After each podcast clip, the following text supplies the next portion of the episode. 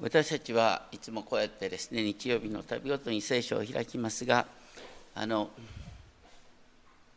イエス様にある救いって語る時にあの新約だけ見て分かるのかってね、まあ、そこ言ったって旧約ってなかなか読むの大変だ。だけど旧約に書いてあることは単純にイスラエルという国の、ね、成り立ちと没落。いわゆるバビロン保守バビロン帝国によって滅ぼされてその後、ねみんなが救いを待つって話で要するに国の没落と国の救いっていう枠組みから救い主の到来っていうことを理解する必要があるんです。あまりも私たちは救いを個人的に考えてんじゃないかって。いわゆる聖書に出てくる最初の罪っていうのは何かというとアダムが自分を神としようとした。自分を善悪の中心としようとした。それによって何が起きたかっていうとこの世界は神々の戦いの場になったんですよ。互いに自己主張の、ね、自己主張して自分の正当性を訴えるために暴力に訴えるっていうような争いの場になった。昨日ですね広島の原爆犠牲者記念式典で小学生代表がいいこと言ってた。自分が優位に立ち、自分の考えを押し通すこと、それは強さとは言えませんと。一人考えたら自分の強さを強調できたらいいんだけど、それを交わりの中でやっちゃうと、交わりの中が戦いの場になる。イスラエルは何で滅びたかっていうと、内紛なんです。それに対してイエス様の強さって何かって徹底的に自分を低くすることができた。なんと何の罪もない方が全ての罪によって十字架にかかるっていうだから低くなることができるっていう強さなんですよ。そしてイエス様は3日目に死人のからよみがえった。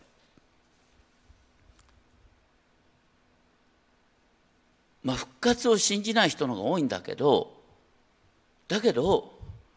どこの世界にね十字架にかけられた犯罪人を救い主として崇めるバカがいるのか。復活しないと何も始まらないんです。いろいろと世の中には問題があるんだけどね。先ほどちょっと報告の中で読んだようにヨハネ16章33節。これのことをあなた方に話したのは、あなた方が私にあって平安を得るためです。世にあっては苦難がある。しかし勇気を出しなさい。私はすでに世に勝った。イエス様すごい保証してくださってね、あなた方はこの世では苦しむんだ。苦しみは想定内です。で、苦しみの中でどうやって平安を体験できるのか。それが福音なんだよってことなんですね。それにしても世の中で苦しみが増し加わってくるとみんなやっぱりいやどこに救いがあるんだろうって求めるんだけどそれでマタイの福音書の24章の23節から出てくることはこの時代はどういう背景かっていうとねあのイスラエルという国がローマ帝国からの独立運動に向かう時期なんです。そしてその時に独立運動の指導者がいろんなところに現れる。それが23節見よ、ここにキリストがいるとか、そこにいるとか。偽キリスト、偽預言者たちが現れて、できれば選ばれた者たちをさえ惑わそうと大きな印や不思議を行う。選ばれた者っていうのはね、いわゆるイエス様を救い主として信じた人々。クリスチャンたちをも惑わそうと大きな印や不思議を行う。あね、もし皆さんの周りで、ね、大きな印と不思議を行う人がいたら疑ったらいい。ひょっとしたらサタンの手先になってるかもしれない。サタンだって大きな印と不思議を表すことができるんだ。だからいいですか？私はあなた方に前もって話した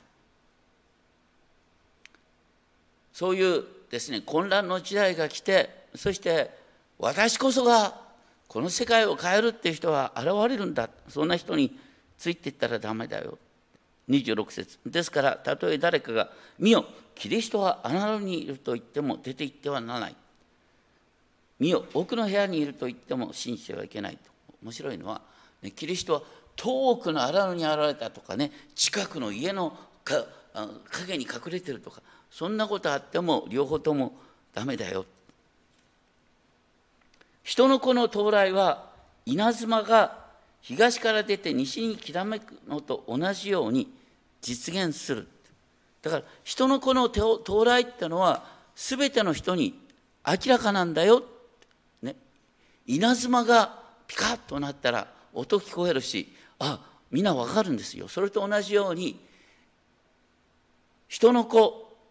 いわゆる救い主の現れはみんなに明確にね信じるか信じないかは別として分かるような形で表されるんだって話なんです。この辺りねあの最近いつも話題になってるですね統一教会の惑わしっていうのはあれすごいですよね。あの統一教会っていうのはあの 伝道する時のすごいテクニックがあって最初に自分たちの正体を隠すわけですよ。ね、あの歴史について、ね、哲学について。こうなんか興味ありませんか？と言ってなんか興味を引くようなことを言ってもう本当に最後の最後までですねあの本質を表さないんですね。だけどだんだん話していくのはあのイエス様は2000年前に十字架にかかって復活したとか言うんだけど何も変わってないでしょ？争いは続いてるしだから結局キリストのいわゆるイエス・キリストによって何も変わってないんだ。だからもう一度救い主が来る必要があるんだって話に持っていくわけですよ。だから救い主の到来について隠したまま話すっていうのは偽宗教の一つの表れなんです。それに対してイエス様は2000年前に最初から私は救い主だって現れたんですよ。今人が信じるか信じないかは別としてよ。イエスが死者の中からよみがえった。この宣言なしにキリスト教の成立はありえないんです。だから誰の目にも救い主はご自身を明らかにしたっていうことがテーマなんです。それともう一つはこのマタイ24章の文脈は何かというと24章2節で書いてありましたがイエスは弟子たちにですねこう当時もう本当に世界の奇跡と言われたかっこいいエルサレム神殿が跡形もなく滅びるんだ。ローマ帝国によってエルサレムは滅ぼされるんだ。っていう話の中でこの世の終わりの話が出てくるんです。だから当時の文脈としてはエルサレムの滅亡エルサレム神殿の滅亡っていうことなんです。でその時にですね27節で言ってあ28節で死体のあるところにはハゲタカが集まるってこれは皮肉な表現なんですが当然エルサレムは死体だらけになるんですよ。ね、実は以前話したようにエルサレムは内紛で互いに殺し合って、ね、そこにあのローマ帝国が攻めてくるっていうパターンなんです。ローマ帝国のシンボルはワシなんです。イーゴル。ね。でギリシャ語でですねこのハゲタカとですねワシってのは同じ言葉なんですよ。だから、ね、エルサレムが死体でいっぱいになるところにローマ軍が集まってくるっていうそういう皮肉が言ってる。それそしてそれは悲惨なんだけどもでも同時にね主の栄光の現れなんだ。それはどういうことかというと、マタイの23章の前の章の23章の35節36節見ると明らかなんですが、イエス様はエルサムエルサレムの滅亡を告げているそのエルサレムの滅亡は何の意味かっていうと神が遣わした預言者を殺し続けたで最後に言ったのはご自身を殺すエルサレムにどういう裁きが来るかってことだからエルサレムの滅亡は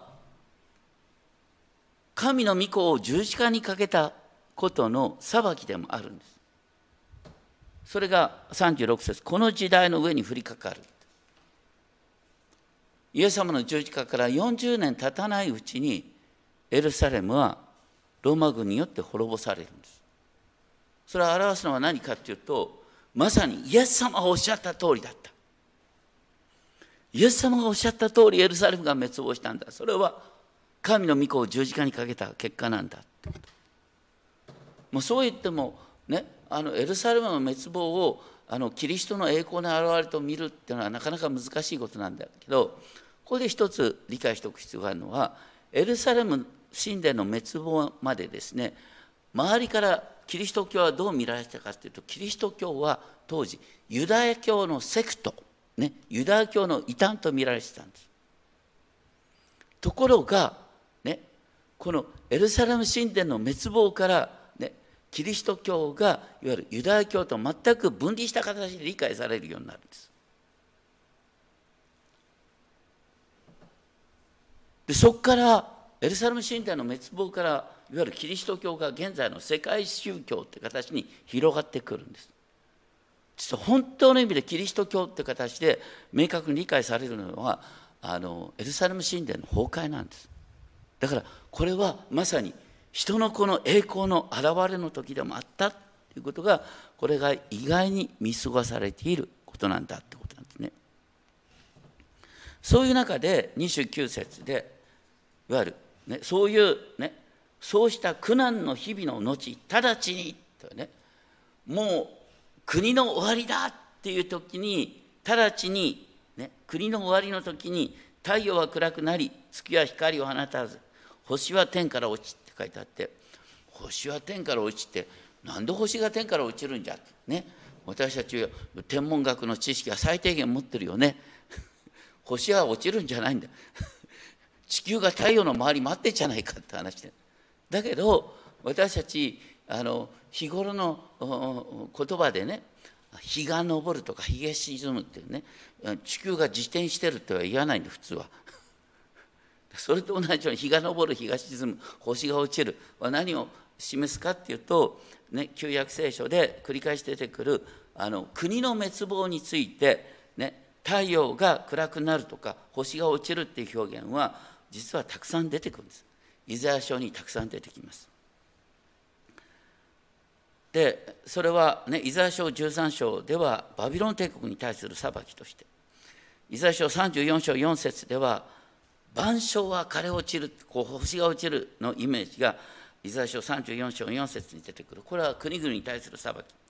エゼキエル32章ではエジプト王国の滅亡が、ね、そのような天変地異の表現として出てくる。でこれはちょっとみんなに開いてもらいたいんですけれどもあのヨエル書っていうのがねとても大切なんですね。あのヨエル書っていうのはあのなんだ商用原書の2番目ですね。と旧約の1554ページ、ね、皆さんのあの教会の備え付けの聖書であればあの1554ページヨエル書の2章の10節を見ると2章10節。地はその前で触れ天も揺れる。太陽も月も暗くなり星もその輝きを失う。ねあって要するに世の終わりの裁きが書いてあってそういう中でこれが大切。2章の28節。2章の28節飛びますが次のページになってその後私はすべての人に私の霊を注ぐ、はあ、皆さんだったらすぐ分かる。これは何かとペンテコステの出来事ですね。ペンテコステの時ねあのそこに集まっているユダヤ人の交わりの中に精霊が下った。その時にねペテロはこのヨエル書を開いてメッセージをしたんですよ。面白いのはヨエル書2章の31節主の大いなる恐るべ恐るべき日が来る前に太陽は闇に月は血に変わる。しかし主の皆を呼び求める者は皆救われる。ってなってだからこの世界の終わりって思える出来事と主の皆を呼ぶ者は皆救われるっていうことがセットに書いてあるんです。ペテロは、ね、ペントコステの日にこのヨエル書から引用して、ね、本当に主の皆を呼ぶ者は皆救われる。イエスこそが主であるっていうことを宣言したんです。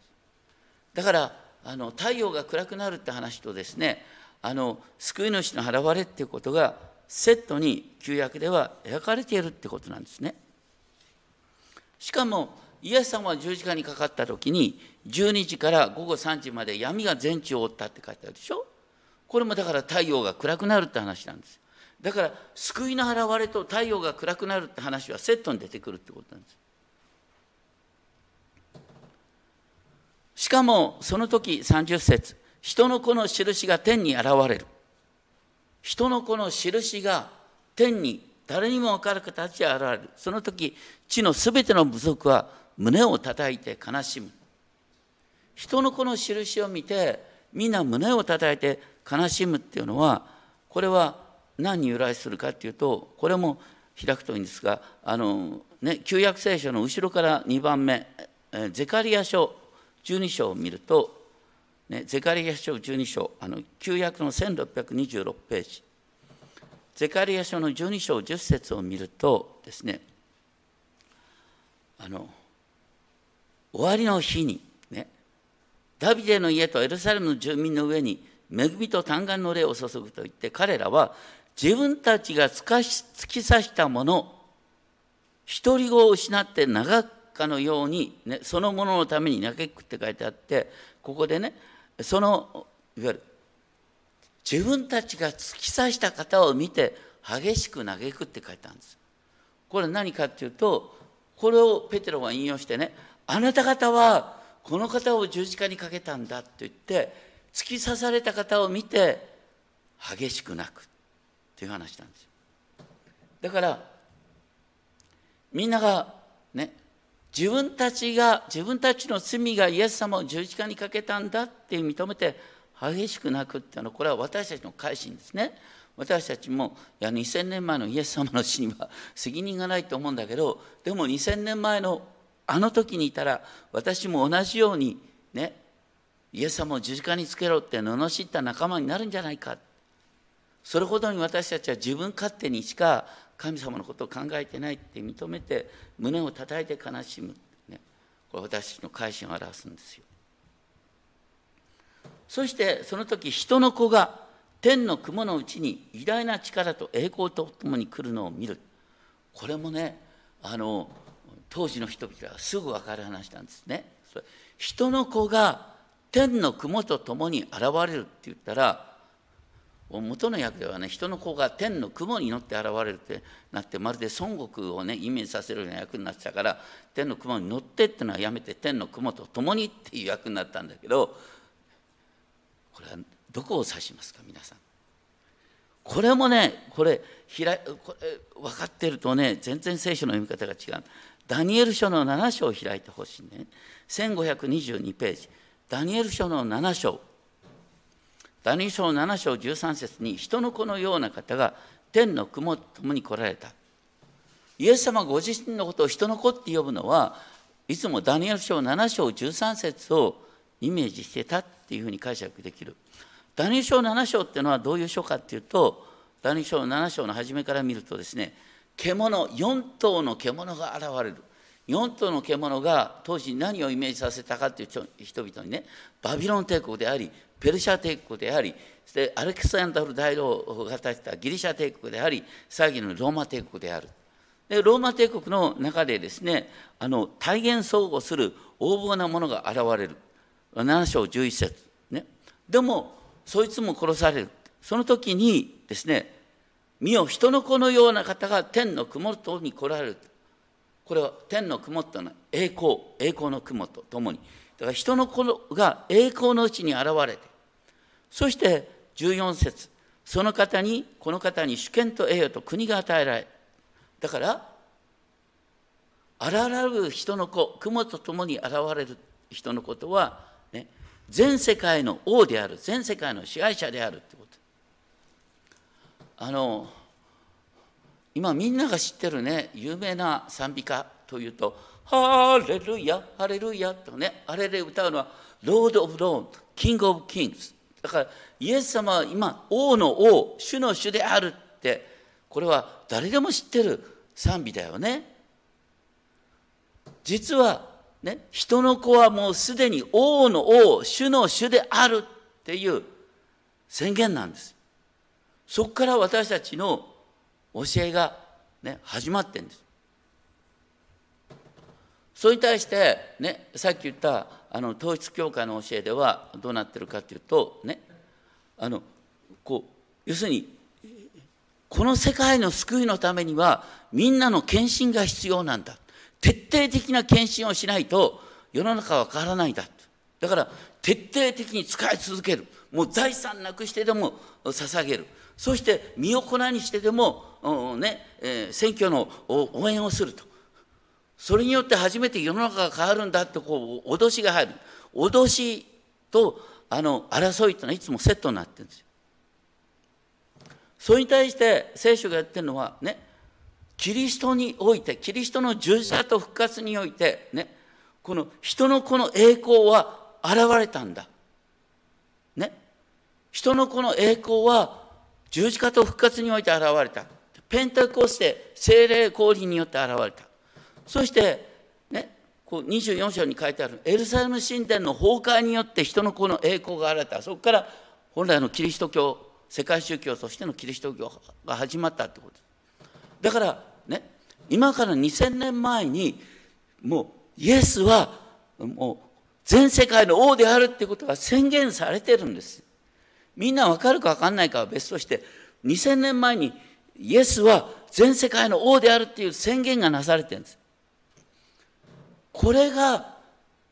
こう聖書の教えの根本なんですよ。間違った教えはみんなそのあたりもう2000年前から世界が変わってるってことを認めないのが間違った教えなんです。どんなふうに変わってるかっていうといつも言いますけどもね大体日本国憲法はまさに福音の表れなんです。日本国憲法の根本に人権尊重、ね、どの人も本当にあの同じ価値を持ってる。神の形っていう言葉は日本国憲法に書いてないけどでもね全ての人が生まれながらね同じ大切な価値を持ってるっていうことが書いてあるってのはすごいことだよね。だからある意味で日本国憲法だって人の顔の栄光の表れなんですよ。で私たちの人生の中でもどうして皆さんがこう教会に来てるかってどっかでね人の子の栄光の表れを体験してるんです。いろんな形で。だから、ね、人の子はまさに人の子の栄光は現れているんだ。でその上で見つかりたちはあそれで31節ですけど人の子は大きなラッパの響きとともに見つかりたちを使わします。これもなかなか言いやすくが難しいんですがあのねこのえっとギリシャ語のですねこの見つかりって訳される言葉はあの、うん、普通の人間のお使いにも使われる言葉なんです。例えばあのバプテスマのヨハネがね自分の死者を使いしたっていう時もこの同じ言葉が使われるんです。だからここのところ一番ですね普通の訳はこういうふうに考えたらね要するに人の子はイエス様は、ね、大きなラッパの響きとともに、ね、弟子たちを世に使わす大きなラッパの響きっていうのはそのまさにキリストの十字架と復活によってもう勝利をしたんだっていう勝利の響きとともにね弟子たちが使わされるんですよ。ついこの前まで弟子たちはさイエス様十字架にかかる時にみんな逃げまくってたのに、ね、復活の後もう人が変わったように、ね、あの命を懸けて福音を伝えるものとなったんですよ。で全世界に福音を述べ伝えたんです。そして人の子があ、ね、選んだ者たちを集める。最終的に私たちはどこに集められるかっていうと新しいエルサレムに集める。これも多くの人がお伺いするんだけど、ね、現在のエルサレムなんか集まったってさすぐ人がいっぱいになって、ね、あの狭い場所、ね、聖書に書いてあるのはエルサレムは新しくなる。新しいエルサレムが天で整えられてそしてこの地に下ってくる。イザヤ書の予言の最後に書いてあるのは全世界の民がエルサレムに礼拝に来る。そのエルサレムとは新しい天と新しい地における新しいエルサレム。そこに私たちが集まってくる。すべての、ね、民がキリストの霊を受けて礼拝に来る。私たちは新しいイスラエル。それは私たちは聖霊を受けたことによって私たちはこのままでアブラハムの子とされ、ね、新しいイスラエルの民とされている。で私たちはだから共に新しいエルサレムに集まってくるんです。だからね24章31節の出来事はまさにねあの私たちにおいて今成就しつつあるってこと。なんですでその上で32節33節で要するに一軸の木。見立って分かるでしょ枝が柔らかくなったら夏が近いことが分かる。同じようにね。これら全てのことを見たら。これも面白いね。これら全てのことって何かっていうとね。偽預言者が現れてエルサレム神殿が滅亡してね。あの本当に多くの大帝国が滅びていくっていうですね。そういう世の終わりの印を見たら喜びなさい。それは人の子の現れが近い、ね、今言った人の子の現れっていうのはね、いろんな場面にあったけど最終的には人の子の現れっていうのはいわゆるキリストの再臨としてこの全世界を新しくする最終的なキリストの再臨として現れるっていうふうに書いてある。あちなみにですねさっきちょっと飛ばしましたがあの大きなラッパとラッパの響きとともにですねあの見つかりを使わすっていう言葉は例えばテサロニケ第一の4章に出てくるのはね私たちはねこう終わりの日に生きてるものはそのまま天に引き上げられてキリストと出会ういわゆる敬虚っていう言葉で出てくるんだけどでもあそこで言われている敬虚ってのは何かというとキリストと共にこの世界を治めるために一度引き上げられてまた下ってくるって話なんです。世で理解されてる景況ってのはなんか知らないけど天に引き上げられてその後私たちは苦難に遭わずにですねあの世の苦難はですね残された人に任すっていうそういう変な理論なんてそんなそんなのは聖書の全体のストーリーの中に書いてないんです。私たちはキリストと共にこの地に下ってきてこの、ね、新しくなった世界を治めるって書いてあるんです。でそういう中で、えー、24章の33節のあ34節ですね。誠にあなた方に言います。これらのことがすべて起こるまで、この時代が過ぎ去ることは決してありません。この時代っていうのは、ね、イエス様の世代。この時代が過ぎ去るっていう言葉は何を指しているかっていうと、さっき23章の36節ね。この時代の上に神の裁きが下る。だから、ね、まずイエス様は、この時代が過ぎ去る。そこから新しい時代が始まるっていうことを言って同じ過ぎ去るっていう言葉を使いながら35節天地は消え去る。これは厳密に言うと天地は過ぎ去るって訳した方がいい。さっきのこの時代が過ぎ去るっていう言葉と同じ言葉。天地は過ぎ去る。しかし私の言葉は過ぎ去ることはない。この世界の模様は過ぎ去るんです。変わるんですよ。2000年前のね、世界っていうのは私たちから見たらとてつもなく古い時代です。でも私たちは聖書の言葉を古いって読むかこの聖書の言葉は今も新しい今も新鮮なんです。そして聖書の言葉はねやがて成就するそれは何かというと新しい天と新しい地としてこの世界が平和に満ちた世界へと変えられる。そのプロセスで私たちに与えられている救いは何かというと一番最初に言ったようにね私たちはね自分を強くするっていうよりは自分を低くすることができる。ね、たとえ命だって捧げたって大丈夫なんだ。だってもう復活は保証されてるんだから最終的な勝利が保証されてるんだからって私たちはね弱くなることができる強さ、逆説ですけどそういう形で私のうちに救いは成就していって最終的にこの世界は変えられるんだってことなんですね。で今日この後ですね歌いたい賛美はですね「タタタタタ」とこうね表彰式の歌なんですが大体この表彰式の歌ってのはもともとどこに出てたかご存知ね？紀元前168年にイエス様の、ね、十字架と復活から約200年ほど前にユダ・マカベオスっていう人が現れてエルサレムをねエルサレム神殿を清めた。そのオラトリオユダ・マカベオスから生まれたのがこの「タータータターター」なんだけどね。ユダ・マカベオスは現れて国を建てたんだけど、ね、死んでその後国も内紛によって分裂しました。しかしイエス様は当時の人々にとってあユダ・マカブースの再来かと見えたイエス様は復活によってこの世界を変え始めた。そしてイエス様こそが本当にね当時の人々が期待したユダ・マカブース以上の本当の救い主であるっていうことがこの表彰式の歌とともにですねもう表彰式の歌に新しい歌詞をくっつけたって話なんですけどもあの そういう形でまあ今いろいろとあるけど、ね、いろいろとあるけどキリストの勝利は確定している、ね、人の子の栄光の現れは私の日々の生活の中でなお体験できるし最終的にこの世界は変えられるんだっていうことをですねねいろいろと嫌なことがあるんだけど、ね、嫌なことがあるんだけど人のこの栄光の現れはもうすでに2000年前から明らかになってんだよっていうことを覚えたいと思います。お祈りをしましょう。天のお父様本当に世の中わけのわかんないことが起きます。どうしてこういうことになるのかと思います。しかしそれは一人一人が自分を神としているからです。プーチンさんは自分を神としています。そしてウクライナの人々を殺して何とも思わない。そういう恐ろしさがあります。そういう人々によって世の中は混乱しています。どうか私たちが本当にキリストにある救いをそういう自分を強くすることとして理解するんじゃなくてキリストにある救いを徹底的に自分を低くすることができる。そしてへりくだることができる。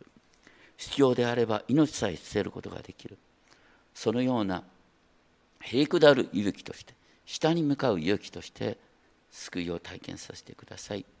人から罵られあざけられようとも神は知っておられる。どうかそのような形で最終的な勝利を確信しながら日々を生きることができますように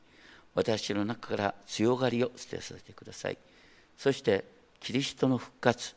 復活の霊が私のうちに生きている。その救いを体験させてください。尊き主イエス・キリストの皆によってお祈りします。アメン。